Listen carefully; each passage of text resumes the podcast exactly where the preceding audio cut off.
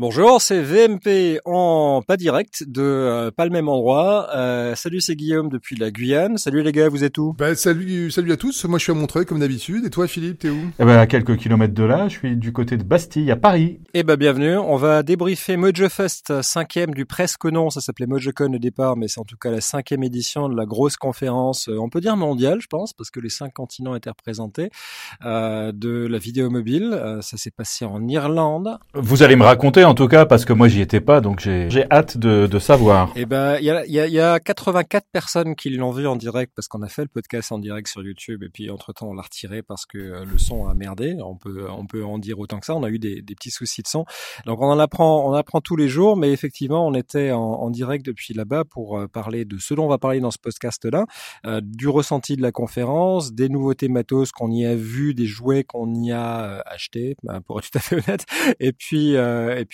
aussi de la fin de l'événement, puisqu'on a appris que c'était euh, que c'était le dernier événement. C'était une rumeur qui courait déjà depuis un moment. Mais avant de parler de ça, on va peut-être décrire l'ambiance. Euh, Laurent, tu tu m'as pris dans ta valise, euh, comme on l'a expliqué dans le dernier podcast, pour aller en, en Irlande. ça a beaucoup fait rire les organisateurs qui ont dit ah oui, mais en fait tu es le plus un de Laurent, c'est ça? Bah oui, le plus un de, de Laurent. Qu'est-ce que t'en as pensé de cette édition? euh, eh ben encore beaucoup de monde et contrairement à ce qu'on pouvait penser, beaucoup de nouveaux, de primo, euh, de primo visiteurs, mais également beaucoup d'anciens. Mais globalement, les deux additionnés, finalement moins de moins de participants que les années précédentes. Euh, on a senti aussi, euh, on va dire un budget revu à la baisse, comme on dit dans le business. Hein, une salle, une surtout sur la bouffe à la fin des journées. Ouais. la bouffe, euh, voilà les les, bon, les, les, les pauses à midi et puis et puis la salle de, de conférence avec j'ai trouvé moins moins de chaises que, que d'habitude. Voilà, euh, ça c'est pour le, la, la, participation. Après sur le contenu, euh, nous on se l'est dit, mais on peut le redire ici, on n'a pas appris beaucoup de choses. Le, les, les, les séances plénières euh, étaient pas inintéressantes. Il y en avait certaines même qui étaient qui étaient, qui étaient plutôt, plutôt, pas mal, mais pour des pour des spécialistes, il n'y avait pas grand chose à, à, à, à, grignoter. Les workshops encore plus. Moi j'espérais beaucoup, je comptais beaucoup sur les ateliers et j'ai été mmh. finalement très déçu de, de voir des ateliers on va dire mal, peut-être mal marketé, mal vendu. Il y avait, des, je me rappelle d'un atelier euh, vendu sous le terme Mastering Filmic Pro et qui était vraiment destiné aux, primo débutants, aux très très grands débutants. Donc euh, voilà, on reste un petit peu sur notre fin. Par contre, euh, par contre côté côté éditeur et distributeur, là, côté éditeur en tout cas d'application, ils étaient tous là. Ouais. Ça c'est quand même assez assez sidérant. C'est le seul endroit, je pense, c'est la seule manifestation dans le monde dans lequel on peut les, les, les voir tous, tous les grands euh, Filmic, LumaFusion, Kinemaster Master, euh, Light Motion, Adobe, ils étaient absolument tous là. Ouais, donc, il doit y donc, avoir le NAB entre nous, hein, oui. Ouais, non, c'est vrai, j'exagère. Un tout petit événement. Voilà. la différence, la différence avec le NAB, c'est que là, ces gens-là sont abordables. C'est-à-dire que au NAB, tu dois faire la, la, queue. Il y a tellement de monde que tu vois pas tout, tu peux pas voir tout le, tout le monde. Là, franchement, tu peux vraiment aborder et discuter avec tout le monde et surtout aller boire des coups avec eux, ce qu'on ne pouvait faire nulle part ailleurs. Voilà pour mes impressions sur l'ambiance. Ben c'est partagé euh, complètement. C'est vrai que sur les sessions, on a vu de très beaux exemples de, euh, de producteurs de contenu qui utilisent des outils qu'on connaît déjà pour raconter des histoires géniales. Donc sur sur le line-up, sur euh, sur le, la, j'ai toujours du mal avec ce mot en français. sur sur la liste sur, des euh, intervenants. Voilà la liste des intervenants. Merci. Sur le tableau des intervenants, on a vu des intervenants qui étaient intéressants. On a eu des noms comme Philippe Bloom. Bloom on a on a vu des noms. alors les habituels aussi, hein, Christian Payne, euh, Youssouf Omar, euh, et puis des, des, nouveaux du monde de la, de la VR. On a vu surtout euh, une auteure syrienne qui a raconté un film avec un mélange de caméras, et puis c'est à quel point on se rend compte quand on s'en fiche un peu de savoir avec quel matériel c'est produit, du moment que l'histoire est, est, est, poignante et, forte, ouais. et, et, forte et chargée en émotions, qui a, qui a tourné un documentaire sur la guerre en Syrie et qui a été produit ensuite par Channel 4, la chaîne, la chaîne britannique, qui, qui a mis son savoir-faire de producteur pour pouvoir faire quelque chose euh, très léché en, en, termes de post-production avec le matériau brut qu'elle avait fourni. Donc on avait beaucoup d'exemples comme ça qui sont intéressants, mais contrairement aux premières éditions où tout était nouveau, on n'a pas été bluffé par une nouvelle façon de raconter quelque chose. C'est-à-dire qu'à chaque fois que quelqu'un était sur scène, soit on les connaissait, soit on savait immédiatement comment ils ont fait quelque chose. Donc c'est vrai que de ce point de vue-là, pour des gens comme nous et probablement les auditeurs euh, qui nous écoutent, on n'a pas forcément appris grand-chose. Il y a peut-être si des petits détails sur une ou deux applications présentées par Marc Settel qu'on connaissait pas parce qu'il a essayé d'en présenter 343 en 45 minutes sur euh, sur scène. Donc forcément, on n'a pas euh, on n'a pas tout su de, de, de ce qu'il présentait. Donc il y a des petites notes qui étaient intéressantes, mais mais sur le contenu de la conférence, c'était pas forcément très intéressant et ça confirme la décision qu'on avait prise tous les trois avant que Laurent tu gagne une tombola pour pour avoir des billets gratuits pour y aller. Ce qui a fait qu'on a transformé ça plus en, en, un moment entre potes pour aller s'amuser en Irlande plutôt qu'en un rendez-vous professionnel, euh, puisqu'on avait tous les trois décidé que c'était pas très intéressant pour nous d'y euh, d'y aller et ça a confirmé complètement ce que ce que tu dis. En revanche, on, on peut vraiment prendre le temps de discuter avec des Adobe, avec euh, des LumaFusion, avec des Filmic, avec des Light Motion, dans le détail des applications, dans, dans ce qu'ils prévoient de faire. On a appris des choses, par exemple, euh, bah, si on commence par les nouveautés soft, on a appris que euh, l'After Effects de euh, du Mojo est en train d'arriver sur sur l'iPhone. C'est c'est s'appelle Alight Motion. C'est fait par Matthew Feinberg entre autres, qui était le créateur de KineMaster, la solution de montage la plus populaire sur Android et qui depuis a quitté ces structures-là pour monter une nouvelle boîte pour faire un, un logiciel de création, d'animation, de transition, vraiment un After Effects pour faire du compositing vidéo sur un téléphone et sur une tablette. Et dans les dans les nouvelles, euh, voire même dans les exclus, c'est qu'on a vu tourner une euh, une version de pré-production de cette application sur un iPhone, et on a entendu qu'il allait Laurent euh, prévoir une application dimensionnée spécialement pour l'iPad, absolument. Mais, en fait, c'est un, peu dans le même esprit que KineMaster, hein, puisque même si KineMaster euh, n'est pas n'est pas il n'y a pas une version spéciale pour pour l'iPad, quand on fait tourner aujourd'hui KineMaster sur un iPad, c'est Mathieu Feinberg qui avait fait ça, on bénéficie d'une autre interface. L'interface, elle est redimensionnée, elle est un petit peu d'un petit peu différente, les choses sont pas au même endroit. Donc là, c'est encore mieux. Il a vraiment décidé de faire une vraie version spéciale pour pour l'iPad, mais celle-là, on ne l'a pas vue, nous. Voilà. Ce qu'on peut dire quand même, c'est que euh, c'est un, jouet quand même assez assez étonnant, avec une interface euh, finalement euh, compréhensible, mais il faut quand même la prendre un petit peu en main, et avec une philosophie intéressante aujourd'hui, enfin qu'on trouve de plus en plus, c'est cette notion de partage dans le cloud euh, des, projets pour les passer d'un environnement à l'autre. Donc euh, l'idée c'est que aujourd'hui l'application n'existe que sur Android, mais que puisque le projet est enregistré et stocké dans le cloud, on peut parfaitement, on pourra parfaitement dans quelques semaines réouvrir le projet et le continuer puisque c'est du vecteur hein, complètement euh, réouvrir le projet et ses éléments sur un iPad ou, sur un iPhone et vice versa. Et il y aura une version ordinateur à terme, comme c'est le cas pour, euh, pour Rush Non, c'est pas prévu. Non, c'est c'est pas c'est pas prévu. Euh, juste en deux mots pour comprendre à quoi ça sert, c'est vraiment pour personnaliser à outrance les transitions que vous faites, une charte graphique par exemple pour une chaîne YouTube ou même pour une chaîne euh, de, télé si vous voulez ou pour des vidéos sociales. Euh, et vous maîtrisez tout de A à Z de la même manière que vous pouvez tout maîtriser de A à Z avec After Effects. Si vous voulez faire des explainers, des vidéos explicatives avec des graphiques qui bondissent, avec des chiffres qui apparaissent, etc., ce sont des choses que vous pouvez faire.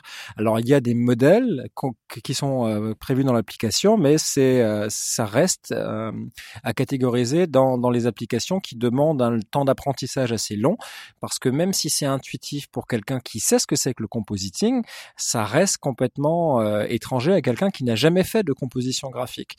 si vous voulez voir à quoi ça ressemble, je mets un lien dans les notes d'épisode vers une vidéo YouTube, une interview qu'on a faite, plus une démo qu'une interview de Matthew Feinberg qui est le, créateur. On lui a demandé de nous faire une démonstration euh, de, euh, de, de l'application. Donc, euh, si avant qu'on continue à en parler, vous pouvez appuyer sur pause, regarder cette vidéo qui est dans les notes d'épisode, c'est-à-dire 2 minutes 46, et puis vous aurez une idée de, de ce à quoi ça ressemble. moi, je trouve ça assez intéressant parce que ça nous libère complètement de toutes ces toutes ces applications comme Quick par exemple ou des choses qui sont très figées avec certes des, des modèles qui sont qui sont pléthoriques et encore c'est généreux de dire qu'ils sont pléthoriques mais assez nombreux et assez divers mais qui sont toujours de la même durée qu'on peut absolument pas modifier euh, qui vont peut-être impressionner la première fois qu'on les fait mais si on les utilise deux ou trois fois tout de suite ça commence à sentir le renfermer. Donc euh, euh moi je trouve ça pas mal. Euh, ça t'a impressionné toi Light Motion ah oui moi ça moi ça m'a ça m'a vraiment impressionné. Je, suis toujours très bluffé de voir des choses aussi abouties sur un sur un smartphone mais comme le sont les logiciels de, de montage vidéo maintenant encore une fois, on est bluffé quand on voit le créateur utiliser cet outil. J'en ai d'autres en, tête. Euh, vous voyez très bien desquels je veux parler, mais on ne les citera pas. Euh, on, est bluffé quand on voit les gens, quand on voit les gens qui ont créé l'outil, l'utiliser à, vitesse, euh, à vitesse stratosphérique, si je puis dire.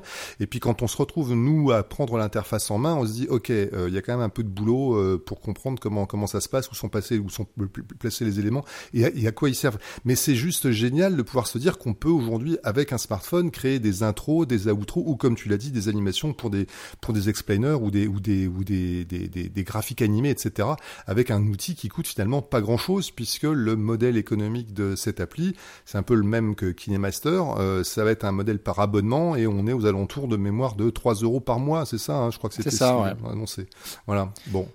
C'est ça. Donc version Android disponible aujourd'hui, version iOS euh, d'abord à commencer par l'iPhone d'ici à la fin de l'année 2019. On n'a pas de date de lancement prévue encore pour la version iPad, mais euh, il y aura une version euh, qui prendra avantage de la taille de l'écran de l'iPad pour pouvoir fabriquer les choses comme ça. ce qui est marrant, c'est qu'il y a déjà un logiciel de compositing, d'animation graphique qui existe sur l'iPad, qui dont on vous a déjà parlé il y a quelques temps dans ce podcast, qui s'appelle Core Animator, mmh.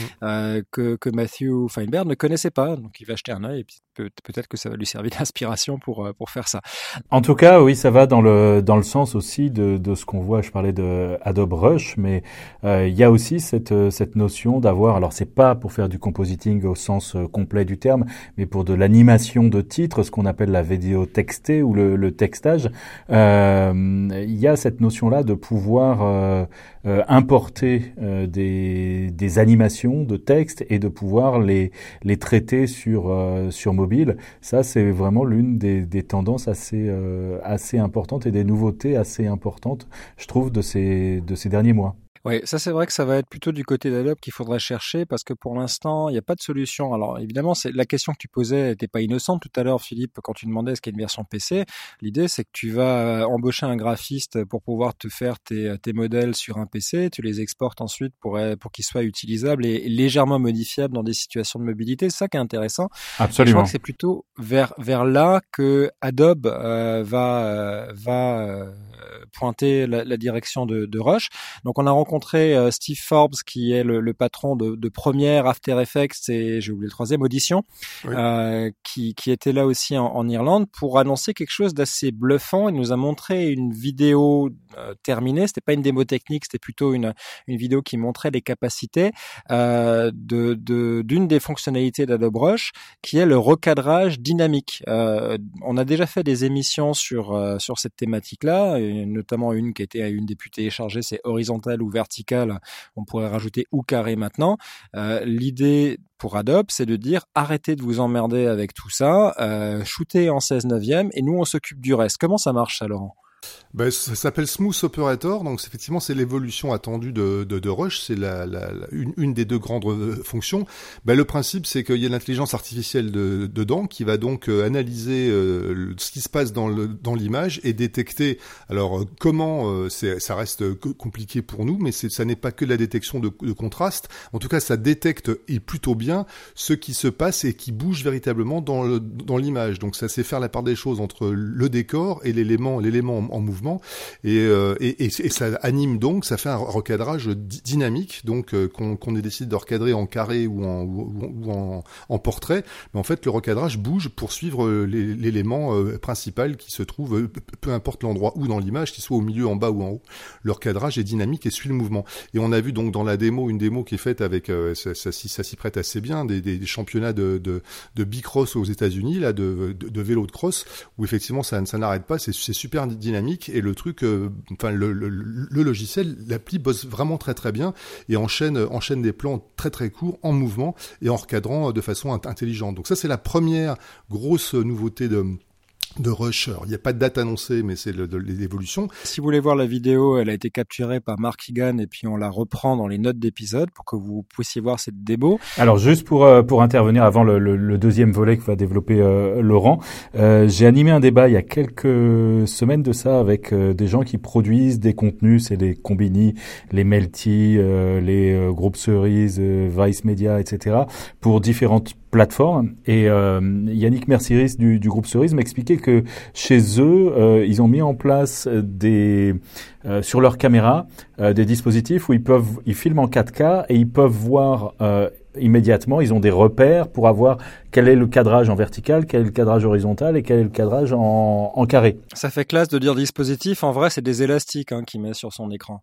C'est des calques pour être euh, pour être euh, pour, être plus précis, mais euh, ça veut dire que c'est la fin de cette histoire là si on arrive effectivement à avoir un, un recadrage dynamique.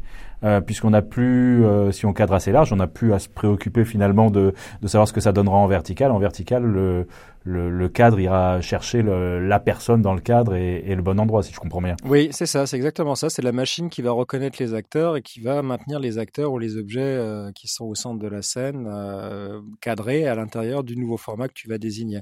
Euh, mais, mais, ça va prendre avantage aussi d'un autre avantage d'Adobe Rush qui est la titraille dynamique. Ça, c'est une fonction qui existe déjà dans Rush.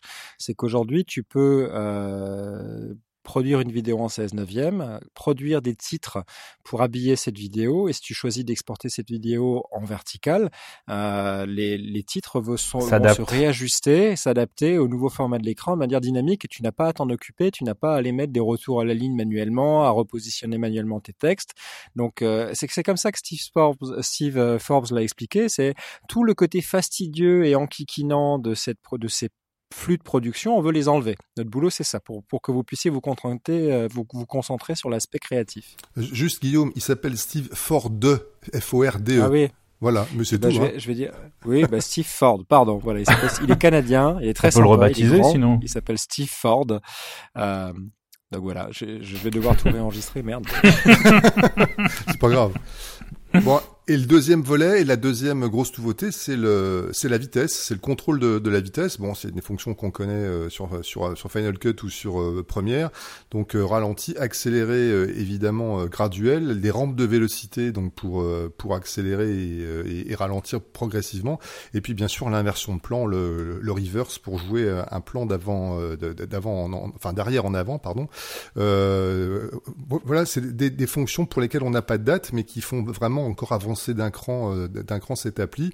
Euh, et puis, et puis l'info, euh, la, la, cerise sur le gâteau, c'était la, la roadmap en expliquant que dans les semaines qui viennent, côté Android, parce que c'est vraiment pour ça qu'il était là, Steve Ford, c'est vraiment pour parler du de l'apparition de l'application depuis quelques semaines sur Android. Dans d'ici quelques semaines, il y aura entre 30 et 50 nouveaux smartphones Android éligibles, donc ils pourront profiter du, de, de, de l'application en plus des Galaxy S10, S9 et S8 depuis une semaine, du One euh, One 6T et du, et du One 6 depuis depuis quelques jours. Il y en aura donc une cinquantaine d'autres, mais évidemment pas les Huawei puisque ça il nous en a parlé euh, hors antenne après en, en, en, en buvant un café à l'extérieur pour nous expliquer qu'ils étaient vraiment désolés, mais que eux aussi étaient euh, étaient bah, tributaires de la décision de, de Trump et de la fermeture de de, du, du, business au, au, au, smartphone chinois. Là, on peut mettre un, un drapeau hein, pour euh, pour tout le monde. Euh, si vous réfléchissez à changer de, de, smartphone, il y a des très très bons smartphones, notamment en termes d'optique chez Huawei, mais on peut pas vous conseiller aujourd'hui de non, de faire non. ce choix-là euh, parce que les, les, décisions effectivement du, président américain euh, risquent de le rendre totalement incompatible avec tout ce qui va se développer à partir d'aujourd'hui. Ah ben c'est déjà le cas, hein. c'est-à-dire que la majorité des sociétés qui produisent des applications euh, Mojo aujourd'hui sont américaines euh, et elles n'ont pas le droit de parler à Huawei, ça c'est la première des choses. Euh, Steve Ford nous a dit aussi que ne serait-ce que pour passer un coup de fil à Huawei, ils doivent demander une licence au gouvernement américain et que pour l'instant cette licence ne leur a pas été accordée, donc c'est full stop pour eux. Et la deuxième des choses, c'est que euh, il y a plus de Play Store. Google est aussi une entreprise américaine, donc Huawei ne peut plus utiliser la plateforme de distribution d'applications de Google, le Play Store, et donc doit créer sa propre plateforme, doit convaincre les développeurs de venir héberger les applications sur cette propre plateforme Bref, c'est c'est ça sent très très mauvais pour les possesseurs de Huawei, sans parler de pour Huawei en particulier. Mais si aujourd'hui vous venez de vous de vous acheter un P20 ou un P30 on compatit. Euh, si vous êtes sur le point d'acheter un Android, euh, allez plutôt lorgner du côté de, euh, de Samsung et de Sony euh, plutôt que de celui de Huawei. Voilà. Enfin, oui, oui. Sony, oui, mais Sony, pour l'instant, il y a euh, Rush, ça marche pas dessus. Hein, mais bon, ça, ça reste entre nous. Voilà. On, on, on verra dans l'avenir, mais pour l'instant, les Rush, par exemple, ne fonctionne que sur les Samsung, les, les One, et puis je sais plus quel est, quel est le troisième. la liste est sur le est sur le site d'Adobe. On renverra avec avec le lien dans, dans une note d'épisode aussi. Donc voilà pour les nouvelles du côté d'Adobe. On a aussi des nouveautés logicielles qui étaient intéressantes du côté de LumaFusion, puisque Luma, euh, bah, on parlait de mauvaise, euh, la dégradation des relations entre les Américains et Huawei. Bah, Luma a plutôt de très bonnes relations avec Apple. Euh, Apple a donné accès aux développeurs de LumaFusion quelques semaines avant la sortie officielle de la bêta de la version du système suivante, iOS 13. Donc Luma a eu iOS 13 entre les mains, a pu jouer avec les nouvelles briques logicielles, ces nouvelles API, a pu voir ce qu'il pourrait faire. En, en, termes d'ajout de fonctionnalités dans LumaFusion grâce aux nouvelles portes ouvertes par iOS 13. Et l'une d'entre elles, et ça on a vu un sourire jusqu'aux oreilles de Chris Demiris, euh, le, le, le co-créateur de LumaFusion, on va pouvoir brancher euh, des médias externes sur euh, des iPads et même des iPhones euh, et lire directement. Alors si vous avez un iPad Pro dernière génération qui est équipé d'un port USB-C, vous pouvez brancher directement. C'est le grand retour de la clé USB. Hein, bienvenue dans les années 90. On va pouvoir utiliser des clés USB pour pouvoir importer directement des médias qui ont été stockés sur ces clés-là. Plus besoin de passer par des applications bâtardes, des solutions propriétaires et très chères comme les SanDisk, Expand ce genre de choses. On a des vidéos sur une clé, on met la clé dans l'iPad et on peut euh, directement l'importer euh, dans, dans LumaFusion avec un, un niveau d'intégration qui est assez intéressant parce que comme aujourd'hui c'est le cas par exemple avec Final Cut, l'UMAP Fusion va pouvoir lire les contenus, donc on peut dérocher la clé sans avoir à copier l'intégralité des mmh. médias sur l'iPad d'abord. Donc on lit et ce n'est qu'au moment où on pose sur la timeline l'extrait qu'on veut que la copie du, euh, du, du, fichier se fait. Donc on a un gain de temps dans le dans le processus de travail qui est assez intéressant. Ça marche aussi avec les disques durs externes euh, et ça c'est à venir pour euh, bah, la sortie d'iOS 13 donc a priori à, à l'automne prochaine euh, au, au, moment de l'annonce des, des, nouveaux iPhones et puis euh, comme d'habitude du nouveau système qui l'accompagne. Euh, ça c'est la première des choses. D'autres nouveautés aussi côté LumaFusion, Laurent? Ben, Le reste on, on, on, le connaissait déjà un peu mais maintenant on a le droit d'en parler. Donc la version 2.0 qui arrive, je crois qu'on en a déjà parlé. Hein, c'est six pistes maintenant on a tout multiplié par deux. Donc dans LumaFusion, il y a six pistes audio-vidéo, plus six pistes, euh, six pistes audio. La possibilité aussi de brancher un écran, euh, un écran externe en, HDMI et d'avoir donc un écran de visualisation euh, externe pour, pour, travailler. Ça, ce sont les, les nouveautés principales. La possibilité également, cette fois-ci, d'utiliser des polices du système d'iOS qu'on a, qu'on a bien sûr importé et qu'on n'a pas importé exclusivement dans LumaFusion comme c'était le cas jusqu'à présent, mais qu'on a vraiment importé dans le, dans le système, on les retrouve et on les exploite dans, dans LumaFusion.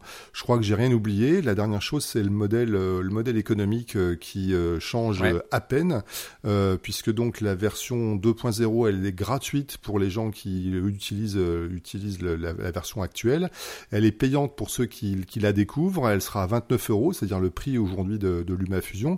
29 euros sans ces fameuses fonctions pro. Donc la, les fonctions pro, la principale, ben, c'est l'export en fait des, projets vers Final Cut Pro, Pro 10. Donc on fait un export XML du, dossier avec ses rushs et qu'on récupère sur, sur un Mac pour l'ouvrir dans, dans FCP10. Donc ça c'est une option payante qui coûtera 29 euros de plus, une fonction payante depuis l'application, une in-app purchase et, euh, et avec un, quelque chose qui nous a évoqué, qui n'est pas encore définitif, mais peut-être ils réfléchissent à un système par abonnement euh, comme, comme un certain nombre de concurrents.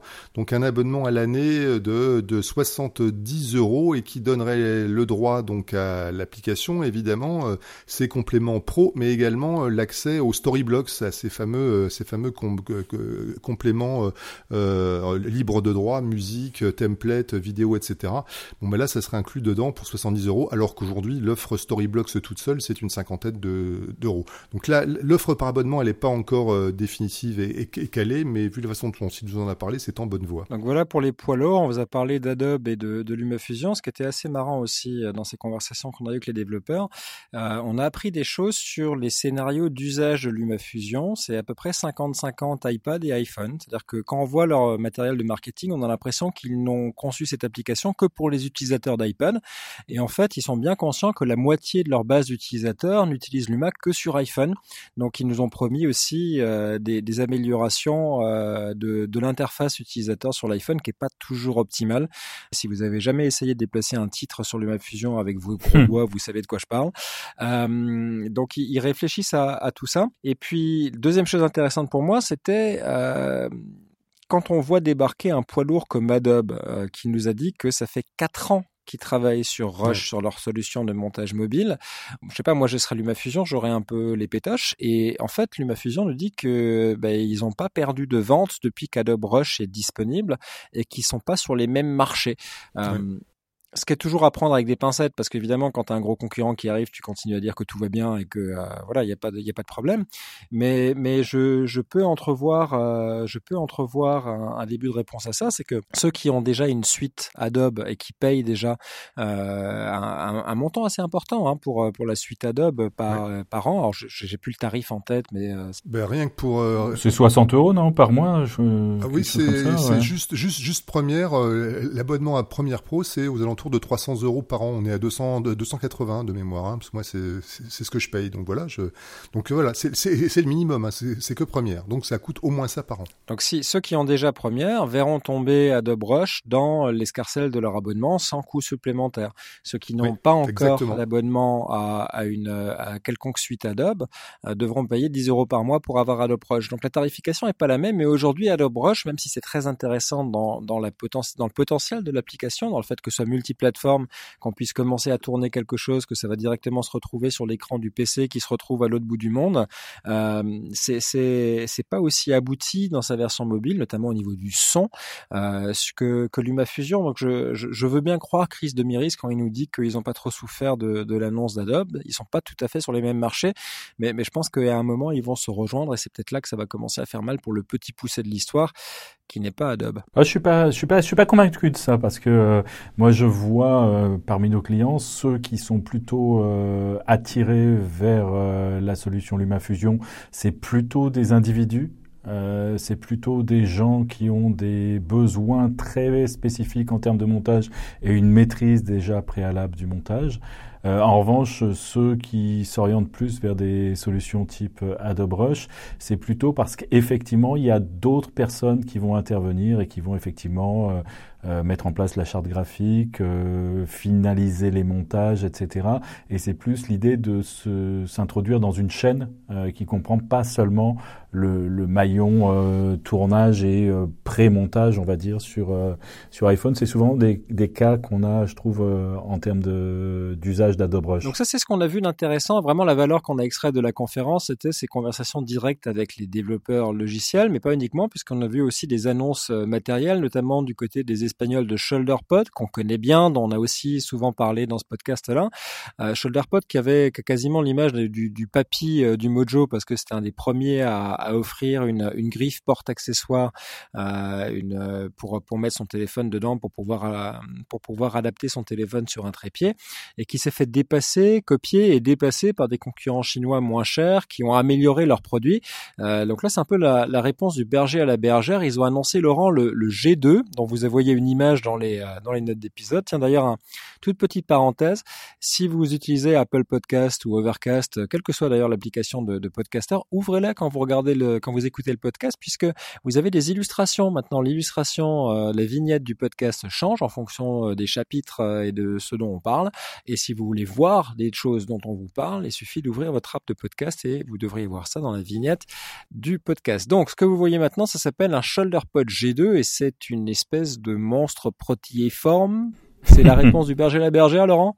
Bah, c'est un peu ça. Alors c'est marrant la façon dont ils l'ont présenté en expliquant qu'ils avaient été copiés par des gens qui avaient mis qui avaient mis un caoutchouc. Euh, oui, il y a des, des Chinois qui ont mis un caoutchouc par dessus, puis même certains qui ont mis des, un, niveau à bulle en plus. Qu'ils ont décidé de faire euh, la même chose, mais en mieux évidemment. Donc ils en ont pas rajouté un, mais, mais plusieurs. Donc ce, ce, ce G2 qui, qui, est surnommé le, le bold. Bold, c'est quoi? Ça veut dire costaud, gras, épais, c'est ça euh, C'est ça que ça veut dire.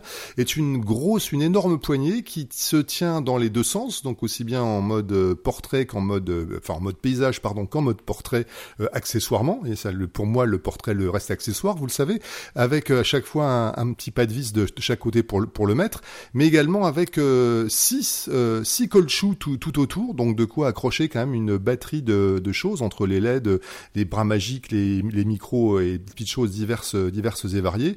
Et le système de fixation est plutôt intelligent. C'est un système de pince avec euh, avec un avec un ressort. Donc quand on tire dessus, on et quand on remet son téléphone, le smart ressort se, referme. Et en plus, il y a un il y a un petit clic à activer pour sécuriser en fait ce, cette, cette cette pince. Donc on a vraiment un smartphone qui est qui est parfaitement euh, arrimé et un objet qu'on a pris en main qui est pas mal, mais qui est globalement un peu un peu gros. Hein. C'est quand même assez mastoc. Il porte bien son, un, son, peu nom de, de, bold. Ah, c'est c'est assez, vilain. Ça, ça a un côté un peu stalinien. Ça me rappelle la série Tchernobyl que je regardais à la télévision ces jours-ci sur Netflix. Il y a un truc, voilà, c'est quand même c'est c'est massif.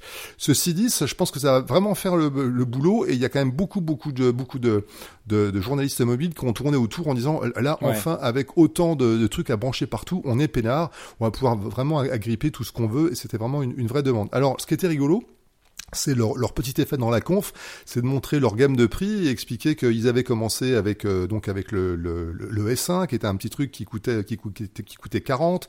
Ils ont rajouté des, poignées, ça coûtait 60. Quand on voulait la totale, ça faisait ça faisait un grip pro qui coûtait 120 120 euros. Donc ce que ce nouveau modèle, ils allaient le lancer évidemment à 160 euros. Réaction silence de mort euh, dans la salle. Il fait mais non, je vous ai fait une blague. On a décidé de faire un effort. Voilà, ils vont lancer ça. Ça coûtera 60 euros. Donc là, la salle s'est mis évidemment à applaudir. Un bel effet, un bel effet comme dans les confs de Jobs autrefois. Voilà, ça fait bon disponibilité en septembre. Pour comme quand comme quand Apple annonce euh, le, le, prix du, du, pied de son écran oui, pour du pied. Pro à 1000 dollars. Hein. ouais, c'est l'effet inverse. Exactement, c'est l'effet inverse. Voilà. Alors Bold, l'audacieux, ça veut dire aussi. Hein, c'est euh, ouais, un intrépide, audacieux, celui qui ose. Euh, donc c'est un mot à double sens qu'ils ont choisi. Donc euh, c'est un bon nom euh, qui correspond bien à la situation dans laquelle se retrouve ShoulderPod d'aujourd'hui, qui doit faire preuve d'audace pour retrouver un peu de, de part de marché.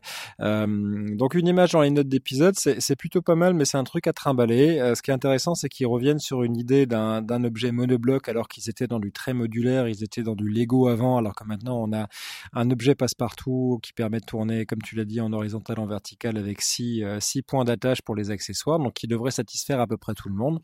Et puis évidemment aussi des filetages pour, euh, pour attacher ça sur un pied, quelle que soit l'orientation, plus une poignée pour tenir ça. Donc ça, c'était l'annonce principale. Après, il y a des choses qu'on avait déjà vues.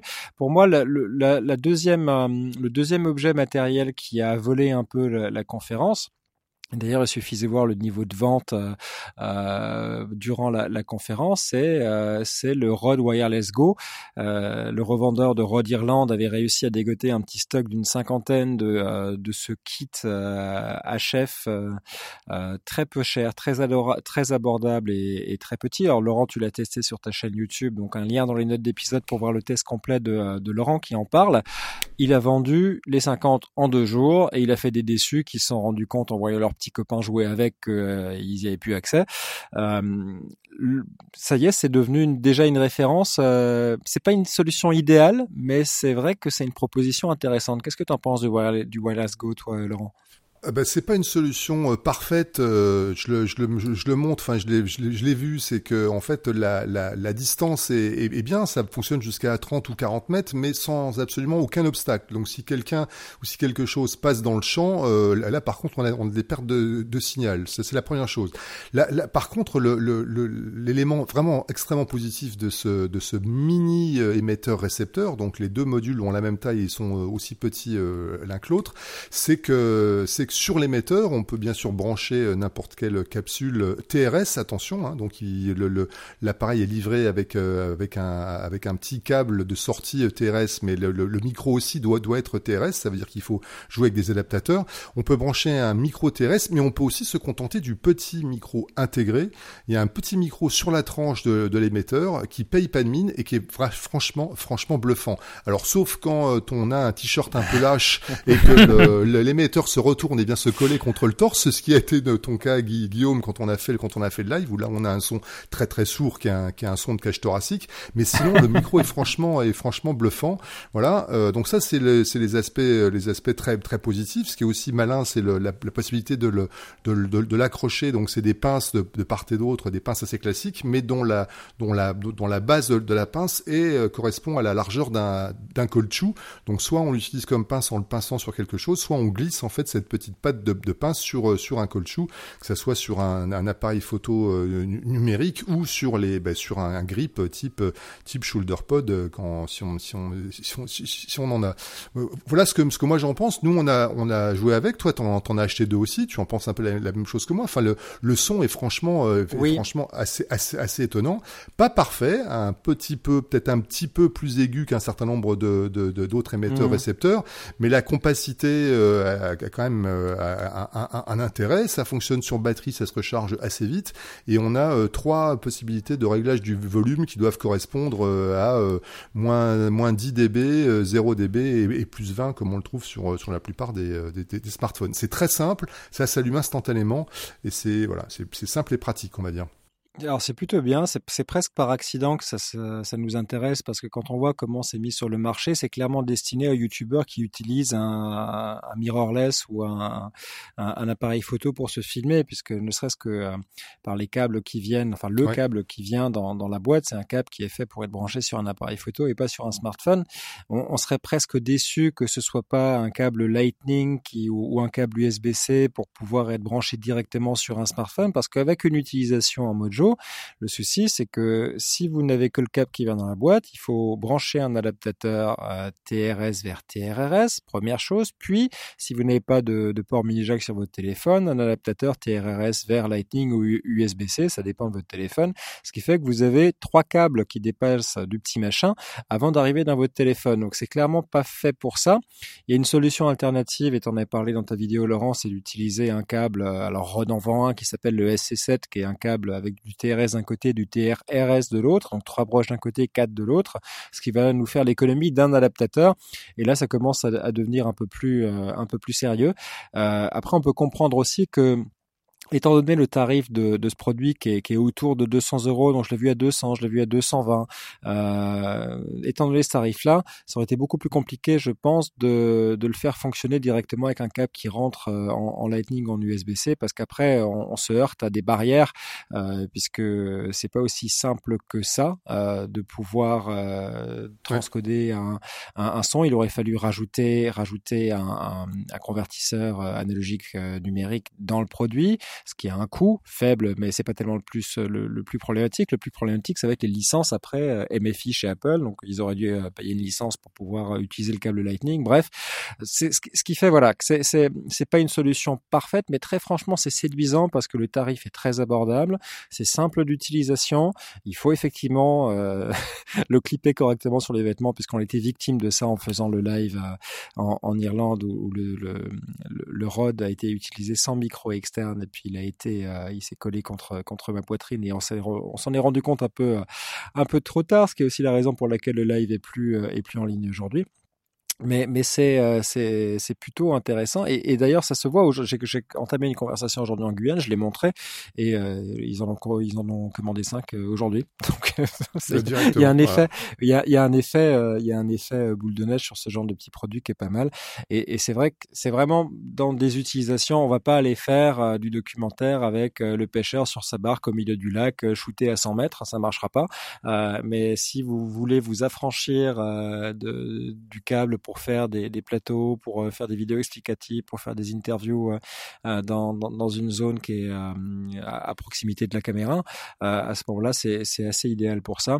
Et puis, ça permet une plus grande liberté de cadre, surtout lorsqu'on est lorsqu'on fait des interviews en mojo, ce qui est enfin le bienvenu. On vous a dit que 2019 ce sera l'année du son, bah, c'est bien parti pour. Oui, puis ce qu'on peut, on peut dire quand même que c'est une, bah, c'est encore une, une, une, des réponses des professionnels à cette problématique du, de, de l'absence de câbles aujourd'hui, alors qu'il y a des gens qui planchent, qui essaient toujours de trouver des solutions Bluetooth. Les professionnels, on, on le rappelle, eux continuent de nous dire, les professionnels, j'entends euh, Shure, Sennheiser et Rode en particulier, que le Bluetooth n'est pas fait pour euh, pour faire passer du, du son. Donc eux essaient de mmh. miniaturiser à, à, à l'extrême, mais restent avec des systèmes HF, euh, RF tra traditionnels euh, le plus compact possible en, essayant même maintenant de, bah, de, limiter le recours à une capsule externe pour, euh, pour se libérer, s'affranchir de poids et de, câbles. Donc c'est leur définition à eux de la façon dont on fait évoluer le, le sans fil aujourd'hui.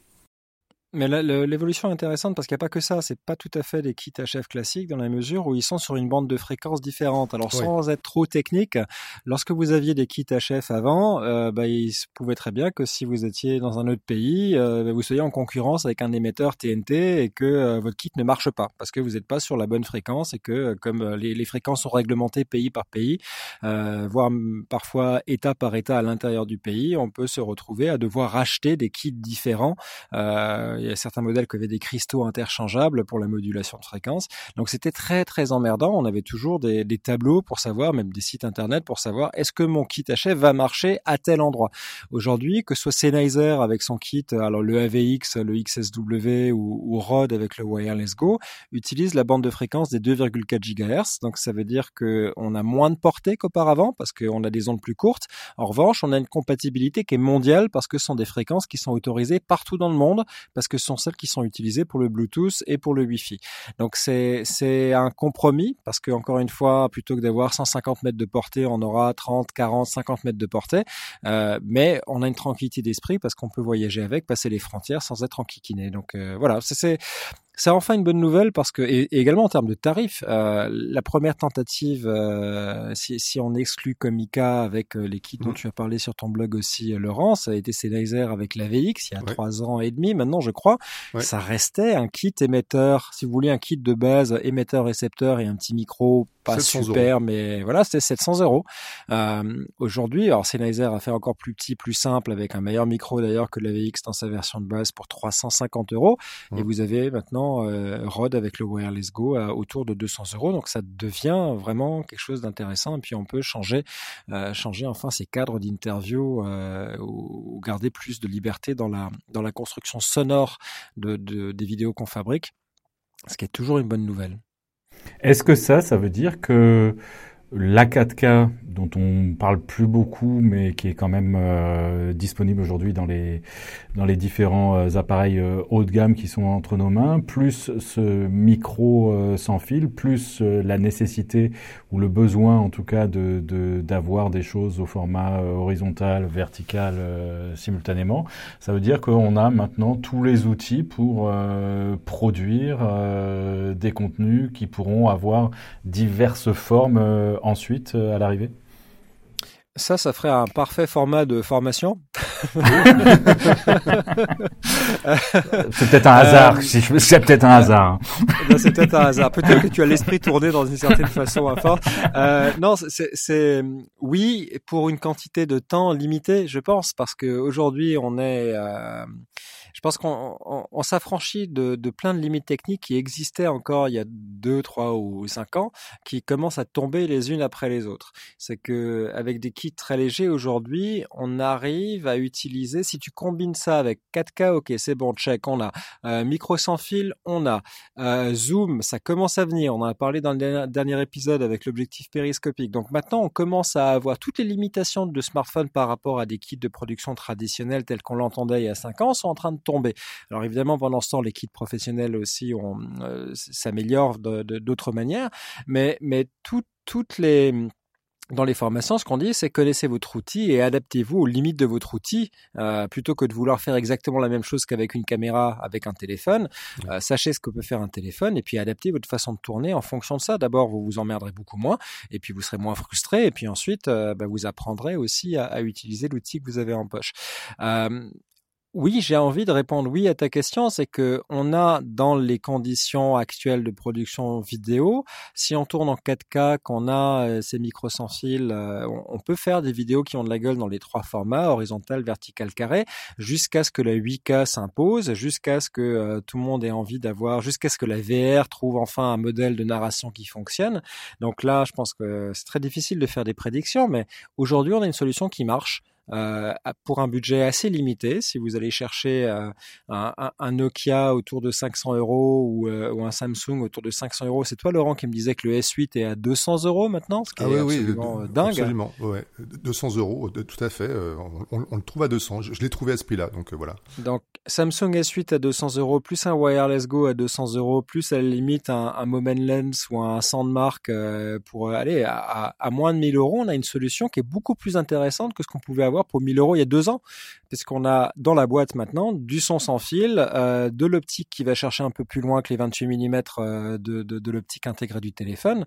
Euh, donc oui, oui, oui, oui, oui, oui.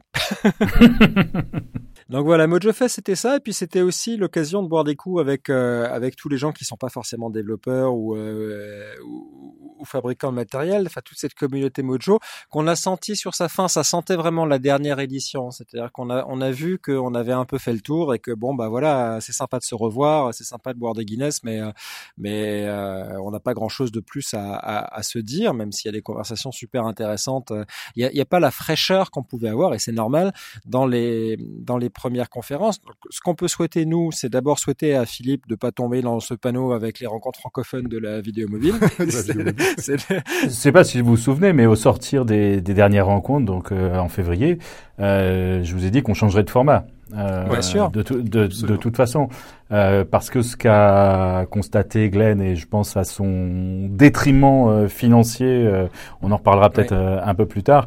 nous, on l'a vu se poindre pour la dernière édition, où il y avait quelque chose d'assez paradoxal d'une certaine manière, c'est que les gens qui étaient là étaient très satisfaits, mais en revanche, il n'y avait pas tout à fait assez de gens.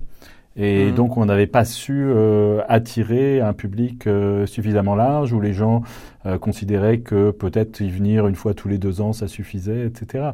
Et puis, euh, peut-être qu'il y a eu un, un, momentum autour de, de, la vidéo mobile et puis qu'on qu'on en sort et que maintenant, les, les questions qu'on se pose sont, sont différentes, euh, plus larges, plus, enfin, autres, d'autres d'autres natures. Et c'est là-dessus, nous, qu'on est en train de travailler pour, pour une prochaine édition qui sera dans un format effectivement différents et avec des thématiques probablement un petit peu différentes aussi. Et ça y est, c'est officiel en tout cas pour Mojo Fest, c'était la dernière. Ils l'ont annoncé dans, le, dans leur groupe Facebook euh, ce matin au moment de l'enregistrement. Hein. on enregistre le, le 11 juin.